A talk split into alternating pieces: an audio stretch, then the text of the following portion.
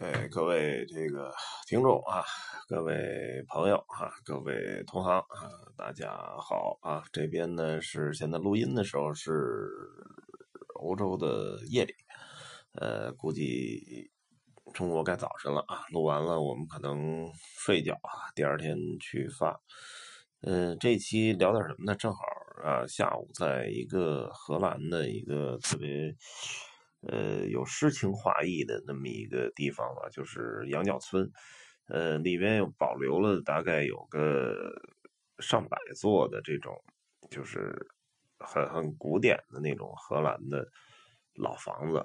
呃，大概有那么两千多人吧，在这个小村子里居住着。呃，小村子水网密布啊，然后有一栋一栋的独立的小房子，下面绿草如茵啊。然后，呃，房子里面有一些这个这个。呃，就是里外啊，很多的鲜花啊，装饰非常漂亮，而且特别特别的就是这个房子顶上是那种就是叫芦苇草屋，呃，芦苇草的屋顶，呃，据说呢，在早先的时候啊，是这个就是穷人啊，没有没有没有钱买那个瓦嘛，所以弄一些芦苇草在房顶，因为现在修剪完了，发现特别好看啊，所以。呃，很多人弄啊，那么现在呢，反而倒是穷人弄瓦了，因为那工业化时代嘛，就穷穷人买那个瓦片还是买得起的，但是那个芦苇草是要要不断的去更新的啊，所以这现在变成富人啊，有是住的小屋是这种样子。那么。游客呢都租一个小船，平底的小船，速度不快，在水道里面啊，按照一定的旅游路线啊去参观。呃，船开很慢啊，所以能够拍到很多很漂亮的小屋子。呃，有些也确实是挺好看。结合如果能够有蓝天白云的一个背景啊，然后平静的这个水面上倒映出一些这个小屋的这个。景色了啊，确实不错。呃，这期呢聊的不是这个小村子啊，聊的是这个交通工具，就是船。嗯，其他的地区不是特别熟啊，我就聊聊欧洲的。呃，来欧洲的游客都知道啊，有很多的这个自费项目。呃，一般都会包括很多很多次的船。呃，很多游客呢就会提到一个事儿啊，说我们坐船太多了啊，这个。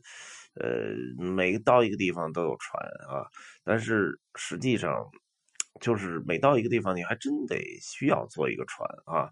咱们隶属一下各个地区的船吧。呃，先从我现在在的地方，就荷兰。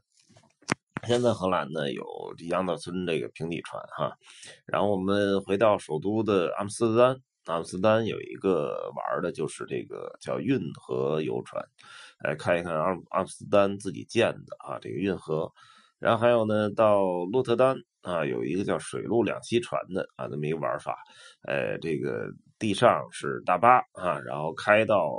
码头咵一下钻到水里去了啊，然后在水里再转一圈哎，那个就是水陆两栖这么做很有意思。呃，荷兰大概就是这些啊，然后荷兰往北丹麦，呃，丹麦好像就坐那种老码头的船啊，这就不说了。呃，基本上北欧的每个码头都有船。那么特别说一下北欧的挪威。呃，挪威有挪威每一个峡湾都有游船啊，还有那种就是可以把这个这个大巴放上去轮渡船。呃，然后到芬兰啊，芬兰堡是一个岛啊，然后也需要坐船过去啊，中间的那个海岸风光也非常漂亮。呃，回到西欧呢，像这个巴黎有塞纳河游船啊，然后像德国有莱茵河游船。呃，然后瑞士呢，湖光山色，每一个湖边上都有游船可以坐。意大利呢，有威尼斯的贡多拉小船啊，有黄金大运河的这个游船。呃，然后到东欧哈，这个捷克呢叫呃这个叫伏尔塔瓦河游船哈，当然到到俄罗斯叫涅瓦河游船。哎，都是一条非常漂亮的河，然后到这个奥地利、匈牙利，这叫多瑙河游船啊。匈牙利的布达佩斯，多瑙河是看这个两边的非常漂亮建筑啊。到奥地利的瓦豪呢，是看这个两边自然风光。呃，所以基本上到很多的国家就不多说了哈，什么这个西班牙也有啊，什么克罗地亚都有船。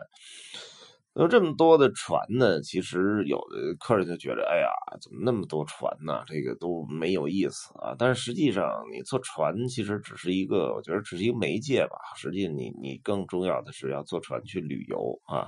呃，首先一点吧，我觉得旅游的“游”字是一个三点水啊，它是首先我觉得本身就是应该跟水有关的。呃，我老婆就是跟我也没事老去玩去啊，她就特喜欢坐船，她就是。他说了一句话啊，就觉得这个坐坐船，他才感觉自己好像真在旅游啊，因为。坐坐车感觉永远像在赶路啊！不论是你自己自驾车，还是就是坐那种大巴车在往前走，或者坐飞机，总觉得是在赶路啊。呃，那么哎，一旦坐到船上面啊，就你你整个感觉就就非常旅游化了，就感觉特别舒服。呃，而第二呢，就船呢是可以踏踏实实坐下来的。呃，无论大巴就是船，一般只有快艇，可能你坐的稍微挤一点。那么一般船都坐的会很宽松，很多时候一些游船根本坐不满啊。你可以呃一边走动照相，然后累了坐一会儿。呃，总体来讲是很休闲的啊。船的那种游览船的速度一般都不不快，很慢啊，慢慢悠悠的。呃，当然大巴也坐。但是大巴座位就会相对有点拥挤，如果你团的人比较多的话，那坐在船上呢，呃，它整个的这个景色在动啊，然后同时，呃，想照相照相，想休息休息啊，有的地方还有一点饮料啊可以喝，呃，确实非常不错啊，感觉。呃，第三点就是视野，这是最好的啊，就是，呃，如果你坐在大巴上。啊，那么你你实际上如果走在河边的话，你只能看一边啊，就是河对岸的景色。你这边的呢，因为你离太近，你根本看不清楚。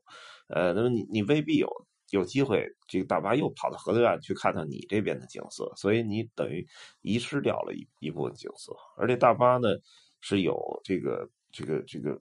这个各种条条框框，你看到的就是在一个固定的一个银幕上给你表现出来景色，而如果你在船上的话，是一个就现在是流行的视频叫 VR 视频，就是三百六十度全景的这个扫描，你能看到周围所有的东西，因为大部分船是露天的嘛，无论拍照也好什么也好，哎，你大巴呢是是要就是隔着玻璃的，有时候只有把。相机贴到玻璃上，镜头啊贴到玻璃上，你才能够照到没有反光的那种景色。而且玻璃还前提是比较干净啊，如果玻璃很脏啊什么的，那种你根本就照照不好，你任何照片都照不好。所以很多人在大巴照相，我都不推荐。我说大巴照相，要不就反光，要不就玻璃特别脏啊，这各种各样的制约因素，到最后拍出照片连连上传网络都都都不好意思。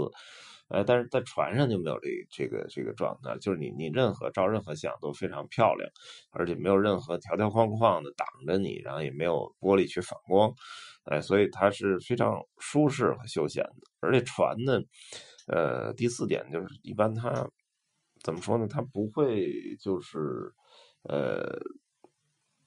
走到就是很多汽车走不到的地方，船能够拉你过去，而且有些地方呢，可能呃在就是河呀或者湖中间的一些岛啊什么的，你可能根本看不到的。如果在岸边，呃，它船可以比如说绕一圈啊，带你呃走那么走那么一小段，甚至有的船还登岛啊，比如说像那个呃记得叫布莱德湖吧，就在那个那个。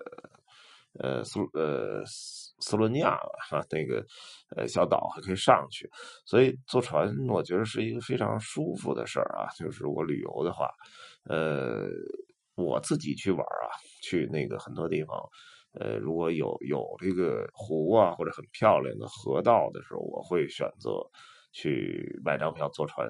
呃，我也推荐所有去。玩出去玩的游客，尤尤其去欧洲啊，又有又有美妙自然风光啊，有些地方像瑞士啊，像挪威啊，呃，又有有一些有很有文化气息的地方，比如说像呃，匈牙利布达佩斯啊，像巴黎，呃，像威尼斯，一定要坐船啊，坐船你能感受到非常非常本土的、非常非常原始的当地的那种呃那种景象吧。